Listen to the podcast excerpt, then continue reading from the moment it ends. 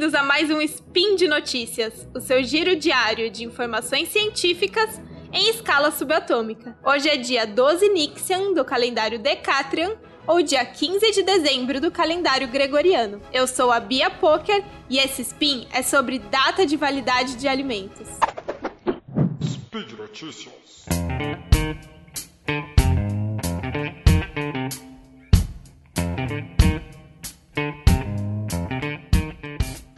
Começo de dezembro, a EFSA, sigla para Autoridade Europeia de Segurança Alimentar, publicou um guia para orientar os produtores de alimentos europeus a decidir qual tipo de data de validade utilizar em seus produtos. Para nós brasileiros, pode parecer muito esquisito, mas na União Europeia existem dois tipos diferentes de datas de validade que podem aparecer nas embalagens de alimentos. Antes de falar sobre o modelo europeu, eu vou fazer um resumão sobre a legislação brasileira de prazo de validade. Aqui no Brasil, o órgão responsável por definir as regras para o prazo de validade é a Agência Nacional de Vigilância Sanitária, a Anvisa. Ela que define que prazo de validade é, abre aspas, o intervalo de tempo no qual o alimento permanece seguro e adequado para consumo, desde que armazenado de acordo com as condições estabelecidas pelo fabricante. E fecha aspas. E continua citando que, para um alimento seja considerado seguro e adequado para consumo, o alimento não pode causar infecções ou intoxicações, não pode apresentar perda significativa de nenhum nutriente ou componente e deve manter sua qualidade sensorial.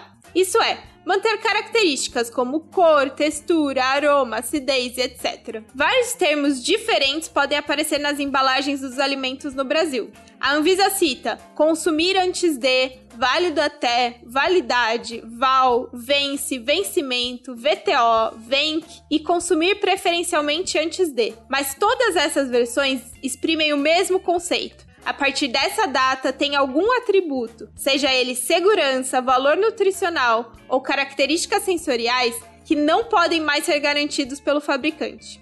Nesse momento, vamos imaginar aquele pacote de biscoito fechadinho que ficou esquecido no fundo do armário e passou da validade. Passou do prazo. Mas por qual motivo será que o prazo era esse? Será que é porque o biscoito estragou e já não é mais seguro? Será que é porque o biscoito perdeu seus nutrientes? Ou será que é porque as suas características sensoriais foram prejudicadas? No caso de um pacote de biscoito, geralmente é o último caso. O tempo passa e a crocância vai embora, o biscoito murcha. Já não faz mais jus à lembrança que a gente tinha do produto em seus melhores dias.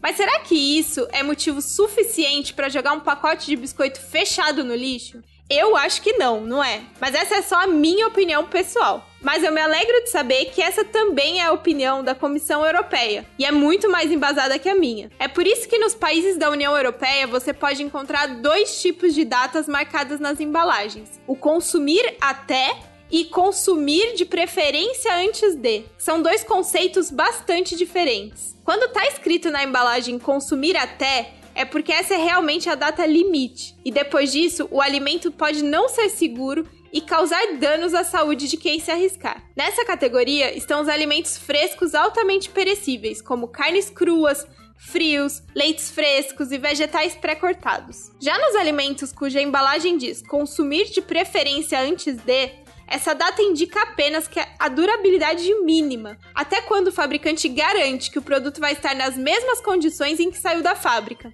Mas o consumo dos alimentos após a data marcada ainda pode ser totalmente seguro. É o caso do biscoito que a gente comentou lá em cima, que talvez seja murcho. O refrigerante, que talvez esteja um pouco sem gás. Do feijão, que demora mais para cozinhar. Mas para saber até quando dá para comer um alimento dessa categoria, o consumidor europeu precisa confiar nos seus sentidos. A orientação é exatamente essa: checar se visualmente o alimento parece normal, sem mofo, sem insetos, verificar se o cheiro é o esperado e finalmente dar uma provadinha para conferir antes de mandar tudo para dentro. Aqui, acho importante ressaltar que em todos os casos, tanto no Brasil quanto na Europa, a data impressa na embalagem só vale com a embalagem fechada. Em alguns produtos, principalmente aqueles que precisam ficar em geladeira, a embalagem diz quantos dias dura após aberto. Mas na maioria dos casos, essa informação não está presente na embalagem E nesse, nessa situação, o consumidor também vai ter que contar com seus órgãos dos sentidos. Outra coisa fundamental é que as datas estipuladas levam em consideração o armazenamento adequado. Se o armazenamento for inadequado, um produto pode se tornar impróprio para consumo e realmente perigoso, mesmo dentro do prazo de validade. E aí, deu para entender? Se você ficou confuso, saiba que uma grande parcela da população da União Europeia ainda não entende muito bem a diferença entre esses dois tipos de data. E mesmo entre fabricantes de alimentos, a EFSA detectou que ainda há bastante variação no tipo de data usada para uma mesma categoria de produto, principalmente entre países diferentes né, que compõem a União Europeia. Uma das causas para tanta variação é a dificuldade por parte dos fabricantes em decidir em qual categoria alguns produtos se enquadram. Na dúvida, eles acabam usando o consumir até, mesmo sem necessidade. Quando isso acontece, um volume considerável de comida que ainda está apta para consumo acaba no lixo. E é por isso que a elaboração do guia publicado esse mês é parte do plano de ação da Comissão Europeia para prevenir o desperdício de alimentos. Em 2018, a comissão estimou que até 10% das 88 milhões de toneladas de alimentos desperdiçados anualmente em seu território está relacionado à data de validade. É muita coisa. E para ajudar a minimizar esse problema, o guia que eles publicaram esse mês fornece uma boa revisão sobre os principais microrganismos associados a alimentos e estabelece uma árvore de decisão que realmente facilita bastante a categorização de cada produto. Essa análise tem que ser feita para cada variação de produto individualmente, pois ela se baseia em fatores intrínsecos como pH, atividade de água, fatores extrínsecos como é, temperatura de armazenamento, tipo de embalagem, e fatores implícitos, que é a microbiota inicial do alimento. E determina com isso qual é o risco de desenvolvimento de micro-organismos patogênicos são aqueles que causam danos à saúde, e micro-organismos deteriorantes, aqueles que deterioram o alimento. Então, se a gente pensar, por exemplo, em duas latinhas de dois vegetais diferentes, tipo milho e palmito, por mais que o tipo de embalagem seja igual e a temperatura de armazenamento seja igual, o que tá lá dentro é diferente. Tem pH diferente, tem atividade de água diferente. Então a avaliação do risco já começa diferente. E continua diferente, pois é fundamental também analisar as etapas do processamento do produto, já que existem muitas etapas que afetam a presença de micro-organismos no alimento. Algumas dessas etapas têm justamente a intenção, como a pasteurização e a esterilização, que visam reduzir a carga de micro-organismos. Mas existem também etapas que são necessárias por outros motivos e que afetam a presença e a distribuição de micro-organismos num alimento, como por exemplo o corte. Quando uma fruta, por exemplo, é picada, a área que fica exposta aumenta muito. E os micro-organismos que antes estavam só por fora, né, só na casca, agora têm muito mais acesso, muito mais espaço para se desenvolver. E é por isso que para toda e qualquer modificação de um produto alimentício, seja na formulação, no processo de produção ou mesmo na embalagem, por menos relevante que pareça, requer uma nova avaliação. Bom, por hoje é só.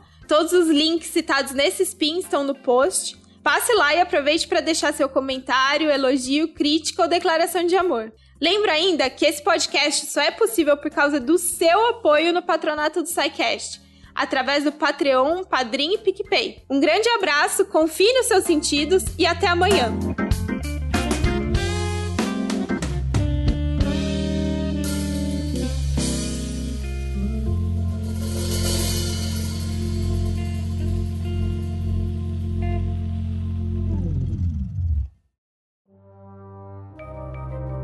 Este programa foi produzido por Mentes Deviantes. deviante.com.br.